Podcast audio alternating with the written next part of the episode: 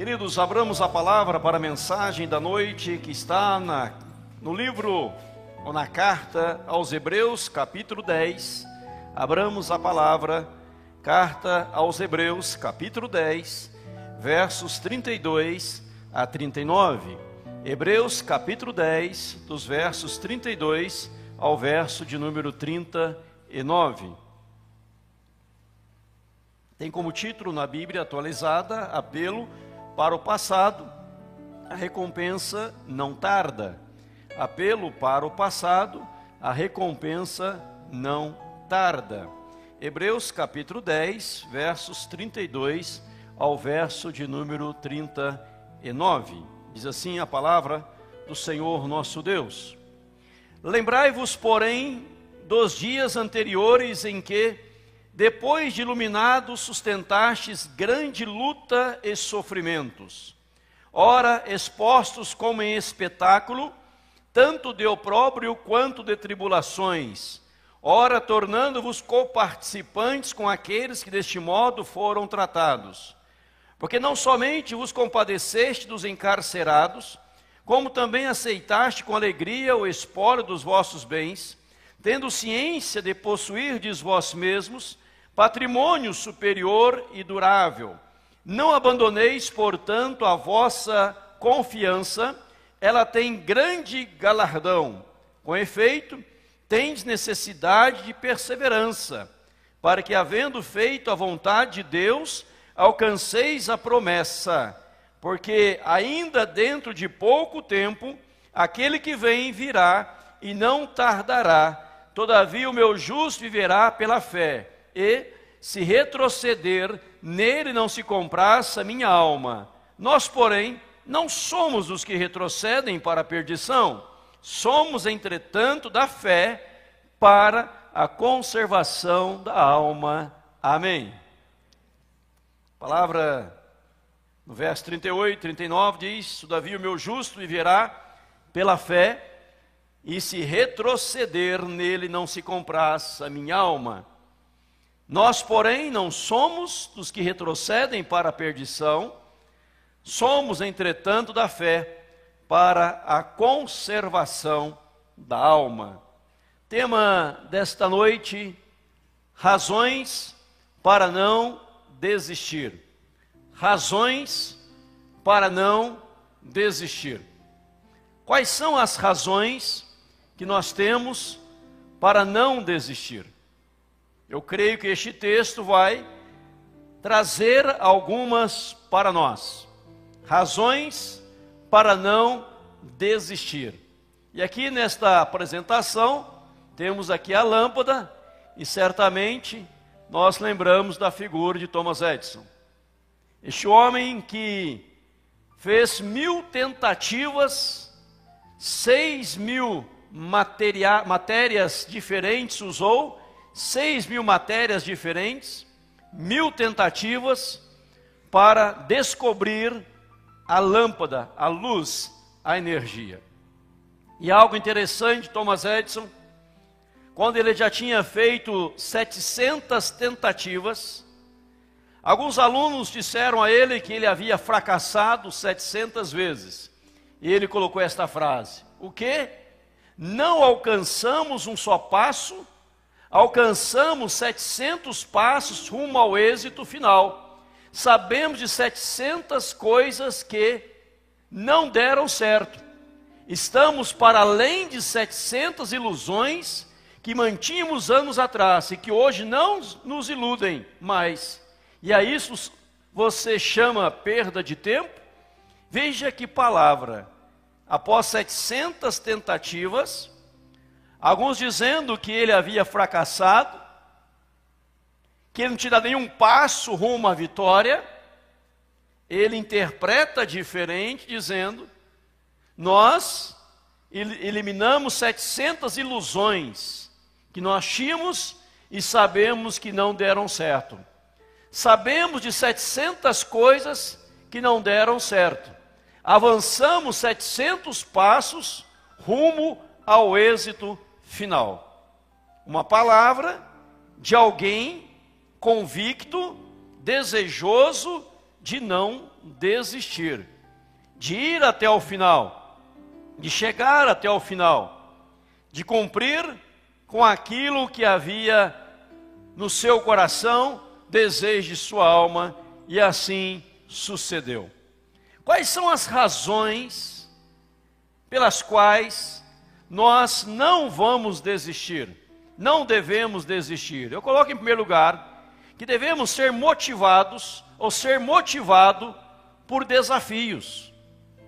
Uma das coisas que deve nos impulsionar, que deve nos levar ao avanço, é quando estamos diante de grandes desafios. Ao olharmos para o texto, perceberemos quantos desafios a igreja enfrentou. Havia ali o espólio dos bens. Os bens eram confiscados daqueles que declaravam Jesus Senhor de suas vidas. Os bens eram levados embora. As pessoas ficavam zeradas. Mas isso não proporcionava nelas tristeza, melancolia, depressão, pânico, medo, mas eles continuavam avançando porque estavam diante de um grande desafio. E ser motivado por desafios é algo importante para que você e eu não venhamos a desistir. Paulo, escrevendo uma de suas cartas, ele diz: Por esta causa me põe de joelhos diante do Pai, de quem toma o nome no céu e na terra ou seja, Paulo dizendo que havia uma causa pela qual ele se colocava diante de Deus para lutar e batalhar, sofrendo ameaças, sofrendo as intempéries da vida, sofrendo tanta coisa, tantas coisas, mas jamais desistindo diante daquilo que estava à frente dele. Ao olharmos para a Bíblia, vamos ver vários personagens bíblicos que foram motivados por grandes desafios. Vários personagens que chegaram a ser motivados. Vamos lembrar alguns rapidamente aqui. José, José do Egito. José do Egito, ele tinha um desafio diante dele, que era continuar sendo fiel a Deus em meio às perseguições e adversidades. Depois José, ele teve o desafio daqueles anos de escassez, daqueles anos onde a comida haveria de faltar, e ele agora é governador do Egito e tinha que administrar todo o Egito. E José motivado, lutando, batalhando, e a Bíblia diz, ensina, que o Senhor era com José. Os desafios diante dele o motivava a continuar caminhando na presença de Deus. Temos Moisés, grande Moisés, que teve o desafio de tirar a nação de Israel do Egito, após 430 anos de escravidão, conduzir essa nação para uma terra prometida, conduzir uma nação e atender pessoalmente cada um daquelas pessoas, lhes orientando, lhes dando direcionamento de Deus, orientação celestial, o que deveriam fazer. Escreve o livro de Gênesis, Êxodo, Levíticos, Números e Deuteronômio, os cinco primeiros livros da Bíblia. E perceba os grandes desafios de Moisés. Mas ele jamais desistiu. No começo, ele até pensou em desistir, quando chamado divino mas depois, quando ele abraçou o desafio, ele foi até o final, sendo um homem que chegou a ser sepultado pelo próprio Deus, mas alguém motivado por desafios. Nós temos Davi, Davi, quando foi lutar com um gigante Golias, um jovem pastor de ovelhas, um jovem pastor que não tinha conhecimento militar, conhecimento bélico, de batalhas, mas viu um desafio diante dele e se propôs a lutar contra o gigante.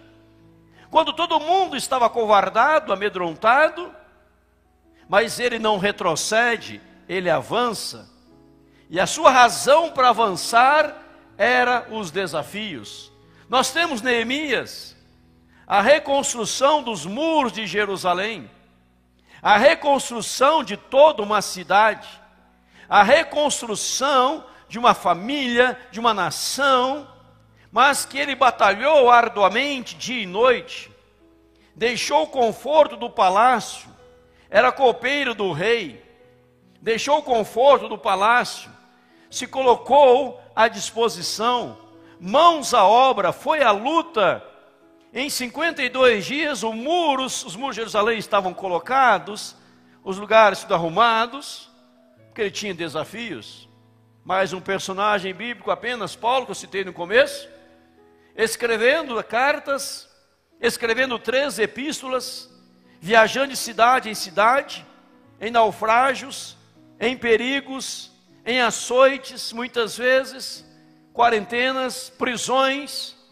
Mas Paulo tinha um desafio que era pregar a palavra de Deus, anunciar as boas novas do reino, levar o evangelho ao mundo inteiro. E ele sempre falava que das suas preocupações eram com todas as igrejas de Deus, com todas as igrejas do Senhor. E ele disse que não considerava a vida preciosa para ele mesmo, contanto que completasse a sua carreira e o ministério que recebeu do Senhor Jesus para proclamar as boas novas do reino dos céus. Meu irmão, minha irmã, quais são os teus desafios? Eu creio que aquele ou aquela que não tem desafios, aquele e aquela que não traz para si alguns desafios, muitas vezes pensa em retroceder, pensa em jogar a toalha, pensa em abandonar, fica empacado, parado, estagnado, porque não está tendo desafios diante de si. Nosso Deus é grande, nosso Deus é poderoso, nosso Deus é majestoso, nosso Deus é glorioso, tremendo é o Senhor. Ele quer que nós olhemos quais são os nossos desafios. Quais são os desafios que Deus coloca no seu coração? Quais são os desafios da sua alma? Quais são os desafios da sua família?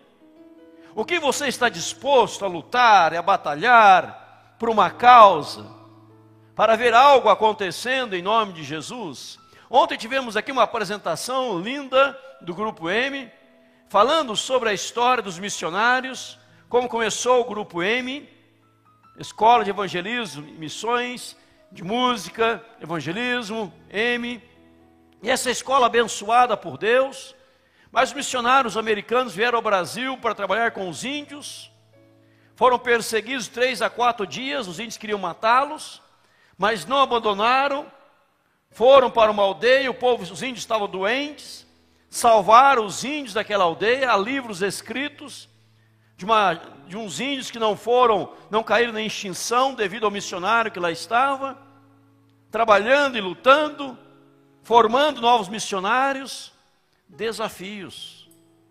Veja os desafios de nossos pais, desafios da igreja primitiva, que levou o evangelho aos quatro cantos, onde não tinha redes sociais, não tinha internet na época, não tinha um avião, não tinha televisão, não tinha carros, eram barcos, eram animais, no lombo dos animais, mas a mensagem sendo pregada e o que motivava a não desistir eram os desafios diante deles.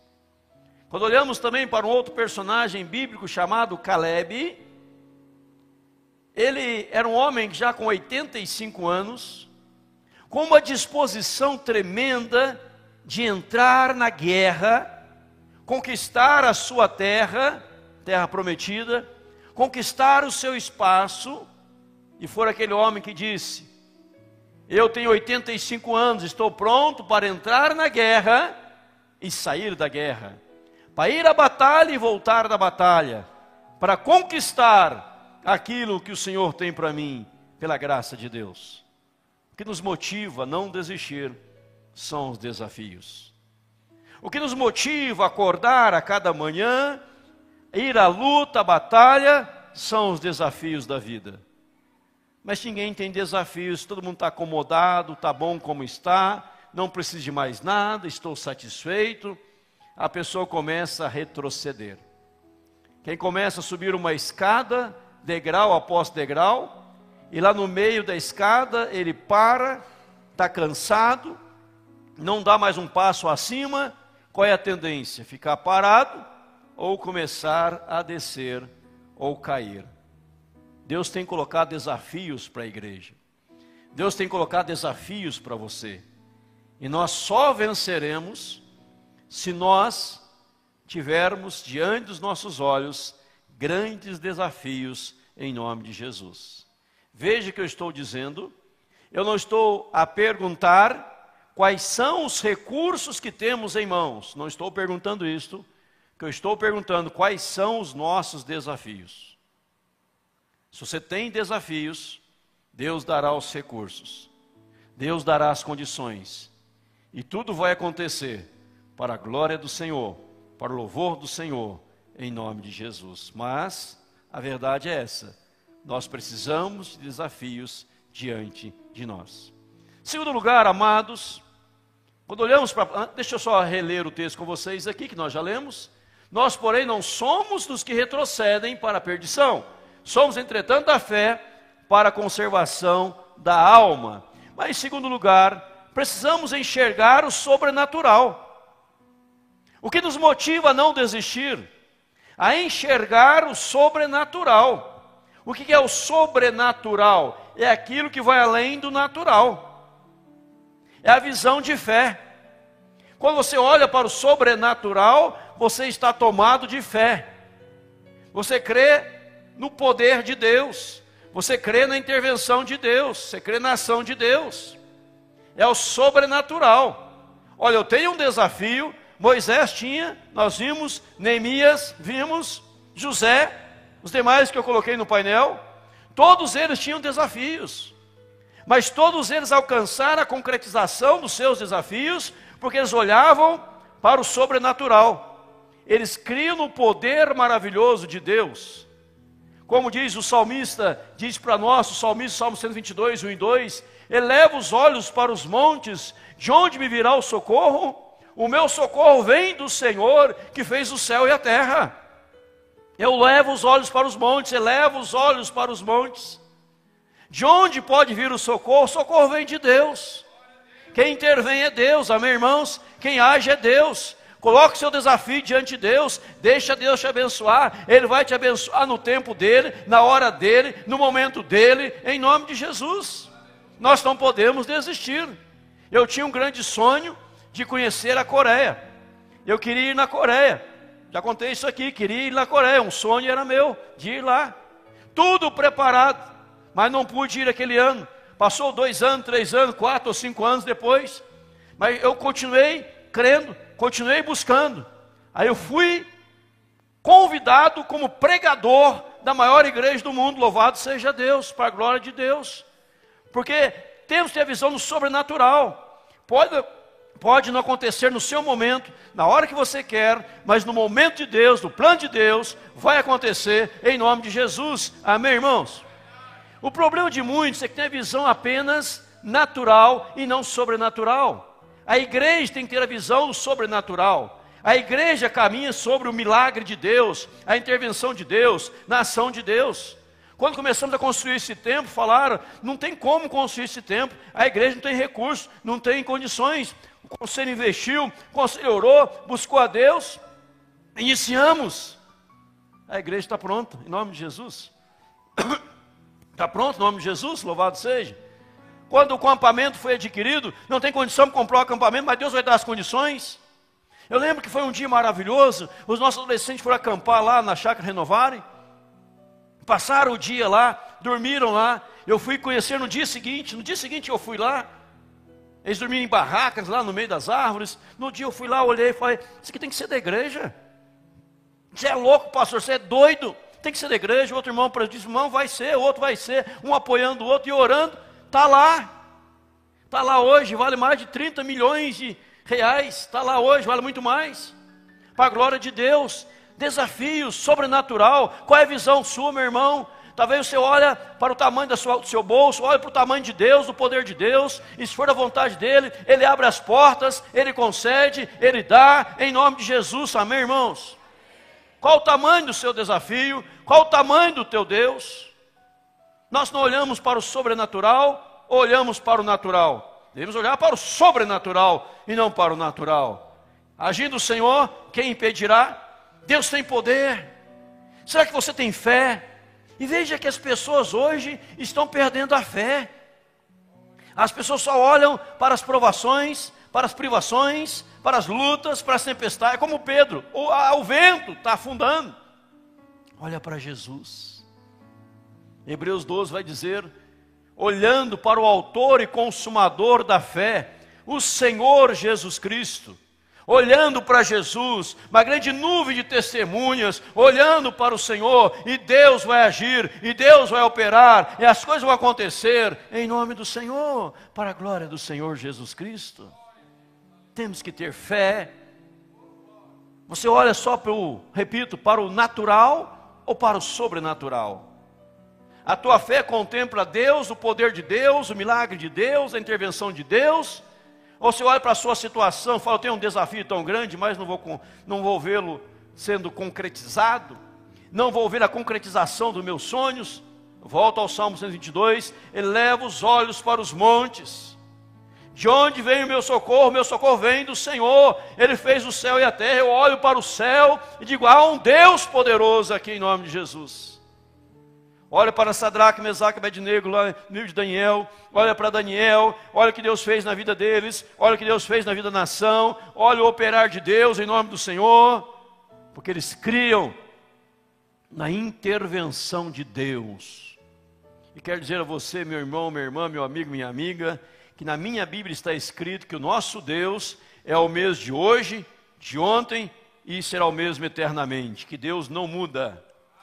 Seu poder não muda, seu poder não caducou. Deus pode fazer maravilhas em nome de Jesus. Jó, perdido financeiramente, sem saúde, sem nada, continuou crendo em Deus, não pecou com seus lábios, continuou adorando a Deus, e da noite para o dia, Deus mudou a sorte de Jó, e lhe deu o dobro de tudo quanto havia perdido. Você precisa crer no sobrenatural de Deus em nome de Jesus, e crer que a última palavra sempre é de Deus. Amém, irmãos? Ah, eu tenho um desafio, mas acho que não vai dar certo, não. Ah, vou fazer um evento, acho que não vai ninguém. Cadê a fé? Ah, vou fazer, vou prestar o vestibular, mas não sei se eu vou passar, não. Desse jeito não vai mesmo. Cadê a fé? Cadê a crença? Cadê a convicção? Cadê o poder? De Deus sobre a sua vida. Olha para os personagens bíblicos aqui do texto. Olha para Hebreus capítulo 11, os heróis da fé. Está em seguida, o verso seguinte é Hebreus 11, 1. Vai até Hebreus 11, 1, vai até 40, 40 versículos de Hebreus 11, falando dos heróis da fé, das grandes conquistas, dos grandes acontecimentos, porque todos eles olhavam para o Senhor. Todos eles criam naquilo que Deus é poderoso para realizar em nome de Jesus. Meu irmão, não existe nada que seja impossível para o Senhor. Nada que seja impossível para o Senhor, Deus pode fazer. E a Bíblia diz muito mais do que quanto pedimos ou pensamos, conforme o seu poder que opera em nós, em nome de Jesus. Se você olhar para o natural, você se frustra. Se você olhar para as circunstâncias da vida, você fica melancólico você fica deprimido. Mas se você olhar para Deus, você ergue a cabeça, dá um brado de vitória e vai à luta em nome de Jesus. Amém, irmãos? Sobrenatural de Deus.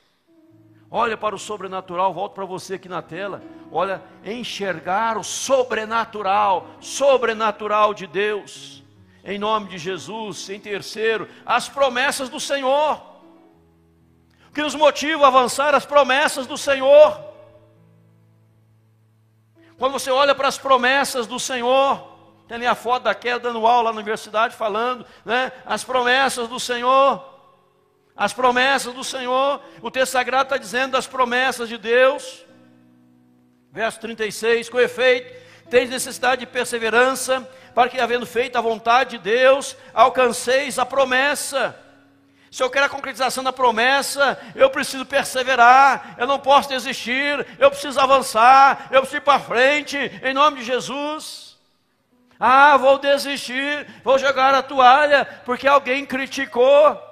Tem muitos colegas que são assim. Ah, criticou, ah, fulano me criticou, estou deprimido. Né? Me criticou, estou triste, criticou eu.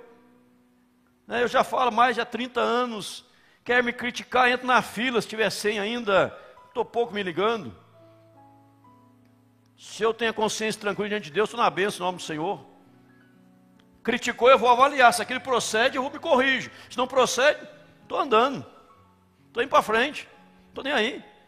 Ah, mas me criticou. Ah, né? E hoje a molecada aí, ah, está na internet falou, falou mal do meu cabelo, ah, criticou meu cabelo, né? Seja homem. E daí? Ah, não, não, não, não curtiu a mensagem que eu postei no Facebook, estou deprimido. Tem muita gente cheia de frescura. Fresco. É? Lembra a irmã Mônica, um dia orou aqui na igreja, o pastor lá dizendo assim, Senhor, nos livra das nossas frescuras. Eu disse, amém. Eu tenho que crer nas promessas do Senhor, em nome de Jesus. Você crê nas promessas, amém, irmãos? Quem crê nessa promessa, diga amém. Deus tem promessa para a sua vida. As promessas do Senhor são a causa de avançarmos. Tem promessa, estou avançando. Tem promessa, estou indo para frente. Tem promessa, estou caminhando. E vou ver a concretização de todas elas em nome de Jesus. Quero só lembrar com você aqui algumas promessas de Deus. Vamos lembrar juntos aqui algumas promessas. Eu coloco o texto, você fala que está escrito no versículo. Combinado? A igreja interagindo sem colar na Bíblia, sem ler na Bíblia. Se alguém ler, vou jogar esse copo na cabeça com água. E quem tiver de chapinha vai espetar o cabelo. Que diz Romanos 8, 28. Sabemos todas as coisas cooperam para o bem daqueles que amam a Deus daqueles que são chamados segundo o seu propósito. Pega uma coisa de cada lugar, né? Mas enfim, fechou o texto, né? É um quebra-cabeça aqui. Né? Sabemos todas as coisas que operam para o bem daqueles que amam a Deus, daqueles que são chamados segundo o seu propósito.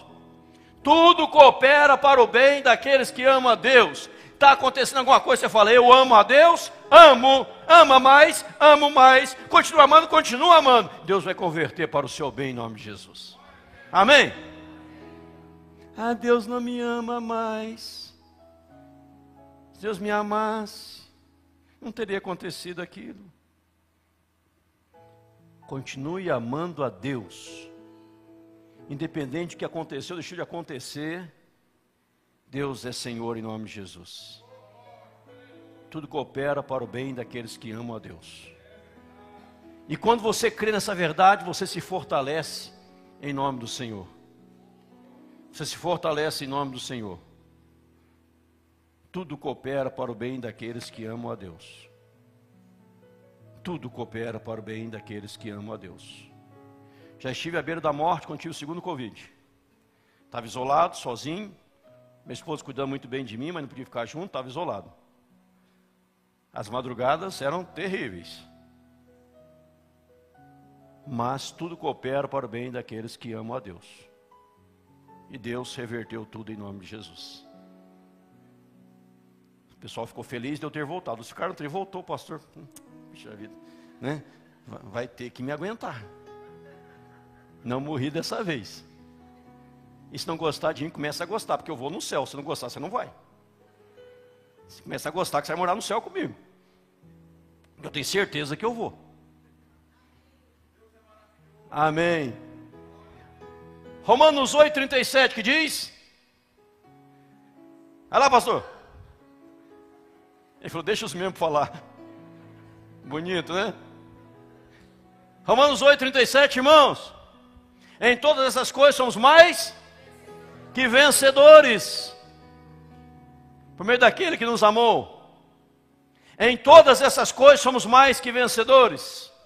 Lá está dizendo que nem morte, nem vida, nem poder, nem principados, nem anjos, nem demônios, nada poderá nos separar do amor de Deus, coisas das alturas, das profundezas, profundidades, nada. Em todas as coisas somos mais que vencedores em nome de Jesus. O que diz Salmo 23, 1? É, esse todo mundo sabe.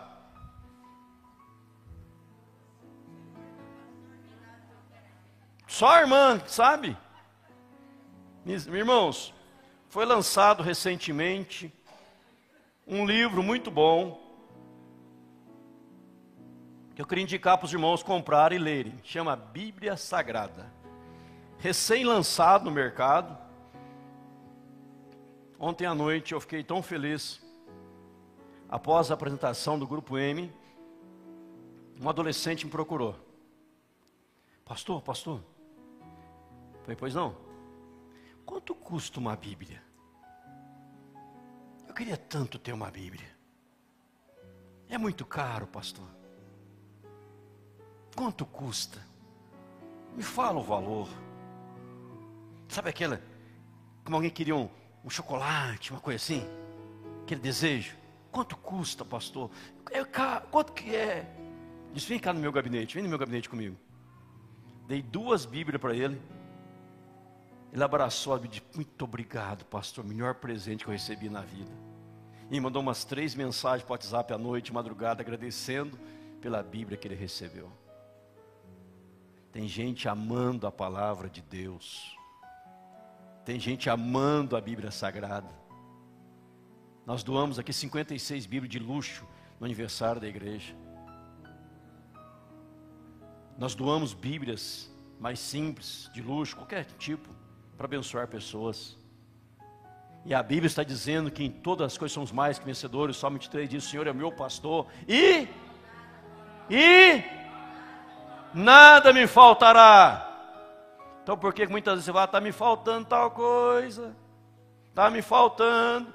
Nada faltará, meu irmão. Talvez que você ache que está faltando é porque você não precisa. E louvado seja Deus, porque não atende todas as nossas orações. Ele atende aquilo que é segundo a vontade dele, porque nós não sabemos orar como convém, e muitas vezes pedimos coisas que não vão ser bom para nós, e Deus não dá, porque se ele desse, nós iríamos prejudicar, ele sabe o que é melhor, então nada está nos faltando, tudo que Deus quer tenhamos, nós já temos em nome de Jesus, tudo que Deus quer que venhamos a ter, teremos em nome de Jesus, que o Senhor é meu pastor e nada me faltará, amém, igreja? Nada faltará, nada absolutamente nada. João 16, 33, que diz: 1, 2, 3, vai lá.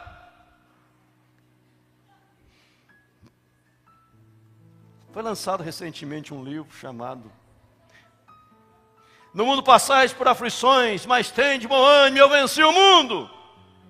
Amém, Maurício? Você sabia isso, né? E por que eu falei? Tá certo. Né? No mundo vai ter aflições, provações, dificuldades, mas eu venci o mundo. O que diz Romanos 8, 31? Se Deus é, quem será contra nós? Sabe tudo. Se Deus é por nós, quem será contra nós?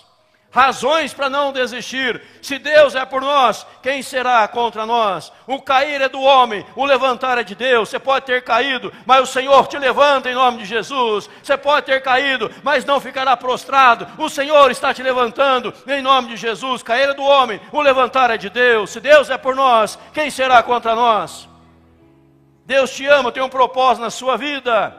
Você foi eleito pelo Senhor, separado pelo Senhor, predestinado pelo Senhor consagrado pelo Senhor, para a glória do Senhor. E Deus é contigo, irmão, em nome de Jesus. Vai na força, não desista. Isaías 41, 10. Esse todo mundo sabe de cor também. Só os bombeiros falando bem forte. Isaías 41, 10, pelo menos. Manuel, vai lá. Não vou temer. O que está escrito lá? Isaías 41, 10. Vai lá, Marco.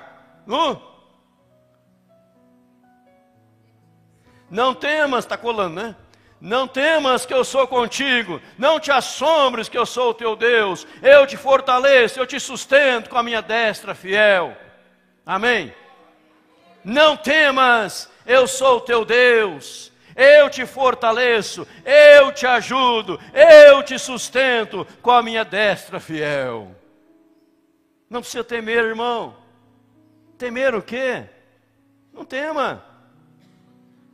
Crê em Deus. Então veja que aqui nós temos seis promessas. Decore esses versículos. Seis promessas. Domingo que vem, quem não souber de cor os seis, não entra na igreja.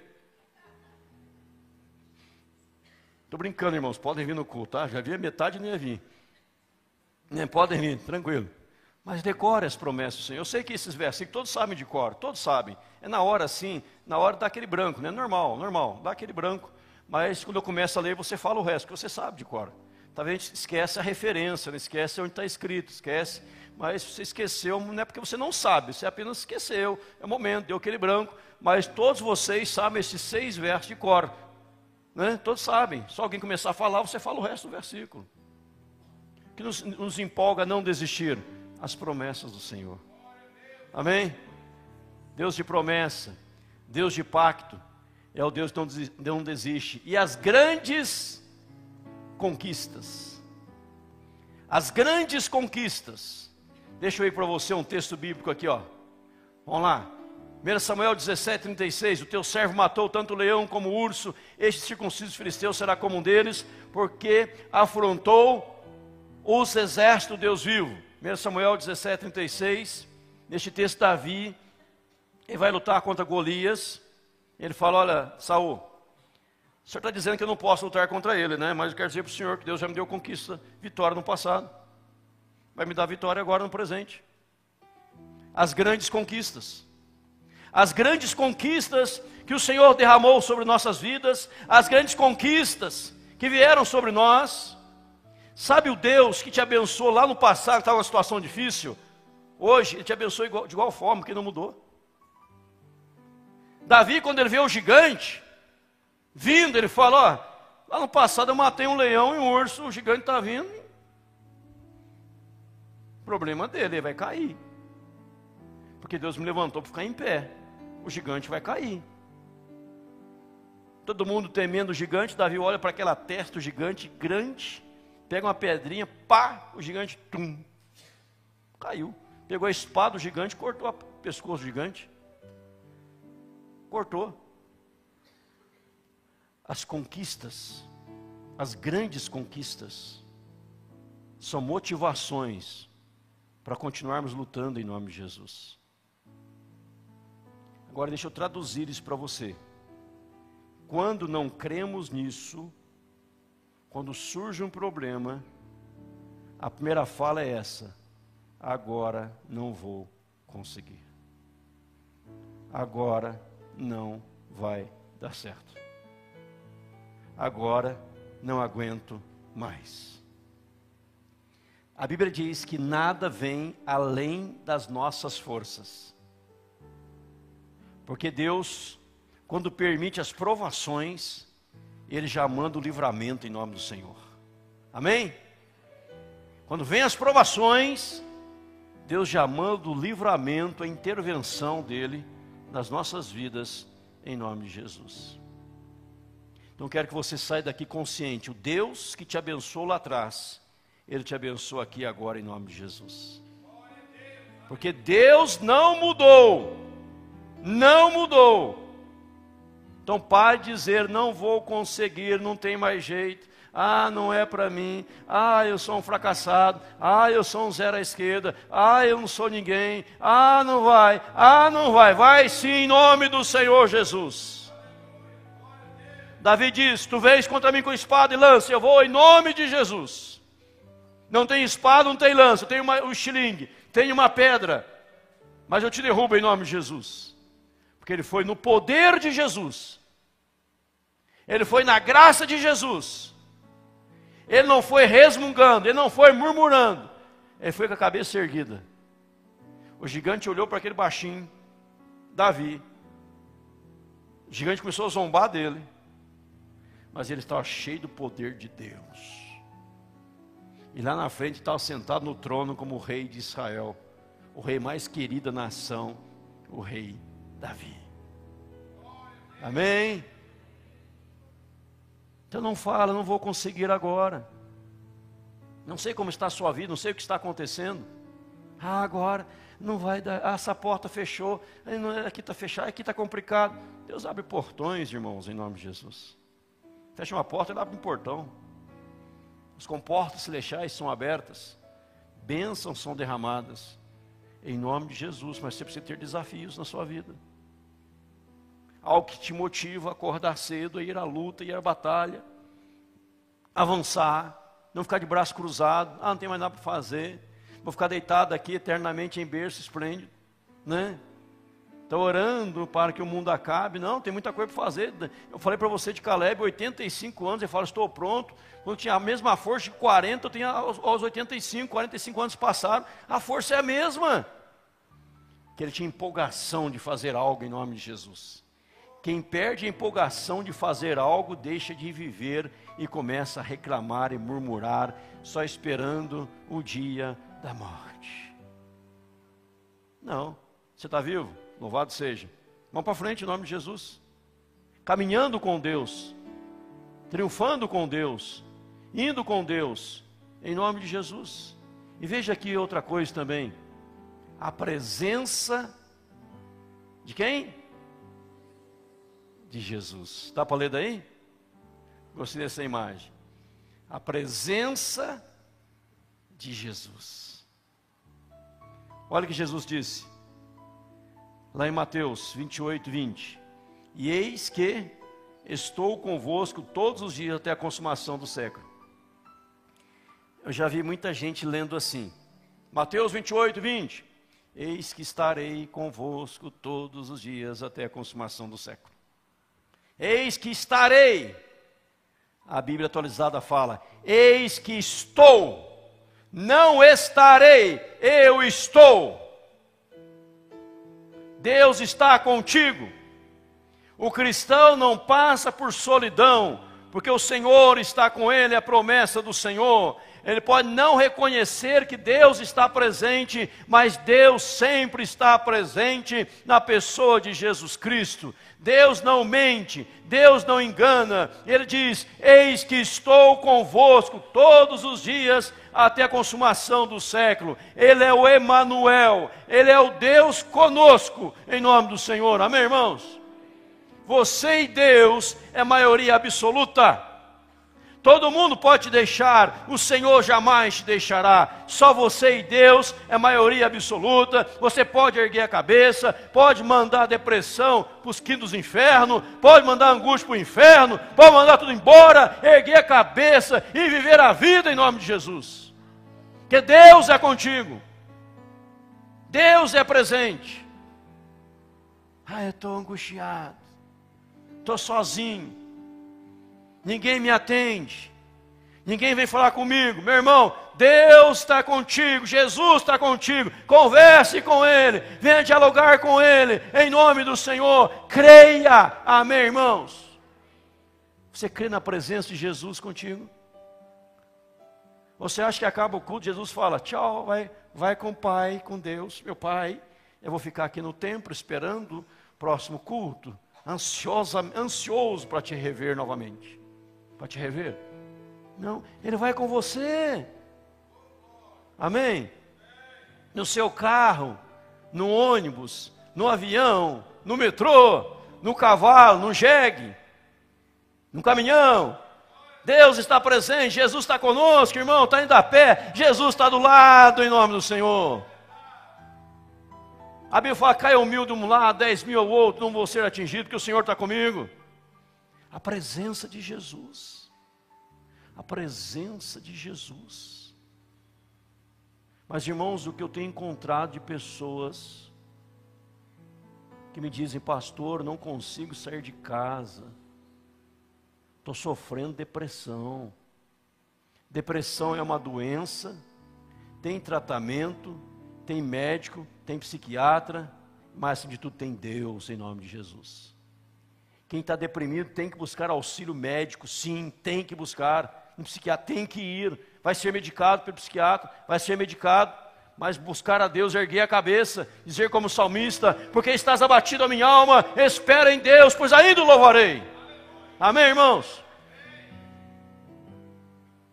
Não é frescura alguém estar deprimido, mas tem que buscar ajuda. É frescura quem permanece na depressão e nunca busca ajuda. Porque eu reconheço que é uma doença, psicólogos concordam comigo? É uma doença, tem médico, tem psiquiatra, tem psicólogo. Tem que buscar ajuda. Mas ficar curtindo depressão, não toma, não vou tomar remédio, não, não vou no médico, não, vou ficar aqui em casa. Não, vai buscar ajuda. Faz a tua parte. Deus fará dele em nome de Jesus. É como aquela pessoa que caiu num buraco, fala: Deus me socorre, me ajuda, me tira esse buraco, Deus. E de repente chega um helicóptero, joga uma corda grande. A pessoa não quer essa corda, não. O helicóptero vai embora. Chega outra equipe, joga mais corda, escada. Eu não quero, vai embora. E a pessoa morre. E a pessoa chega no céu, resumindo a história, fala: Senhor, eu estou naquele buraco, o Senhor não me tirou. Deus fala: Eu mandei uma equipe, mandei escada, mandei helicóptero, mandei corda, e você não saiu lá porque não quis. E às vezes Deus está mandando socorro através de mim na sua vida, de outra pessoa na sua vida. E você não está vendo, você quer que Deus desça em pessoa, pega na tua mãozinha e fala: Vem, filhinho, com papai. Ele não vai fazer isso, não, ele faz através de nós, mensageiros da palavra do Senhor. Ah, estou esperando uma revelação de Deus. Tem 66 livros que já foram revelados aqui. Não seja um crente Kodak esperando uma revelação. Né? Crente Kodak está guardando uma revelação de Deus. Tem 66 livros aqui, abençoado. Leia-os. Pega cada um deles. Pega as promessas do Senhor. E aqui termina dizendo assim: ó, nós, porém, não somos que retrocedem, verso 38. Se retroceder, Deus diz: nele não se compraz a minha alma. Deus não tem prazer em quem retrocede, Deus tem prazer em quem avança em nome de Jesus. Amém, irmãos? Aí a escolha é sua. Você vai retroceder ou você vai avançar? Você vai recuar ou você vai para frente? Razões pelas quais não vamos desistir. Somos motivados por desafios. Se alguém lhe perguntasse hoje, quais são os desafios da sua vida? O que te motiva? Teus sonhos, teus projetos. Você perdeu isso? Ouvi uma pessoa de 80 anos dizendo: Vou fazer uma faculdade de medicina. Foi louvado seja Deus. 80 anos.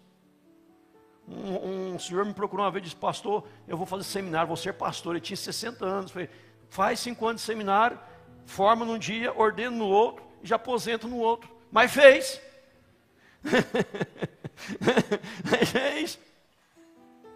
Mas tinha sonho, projeto.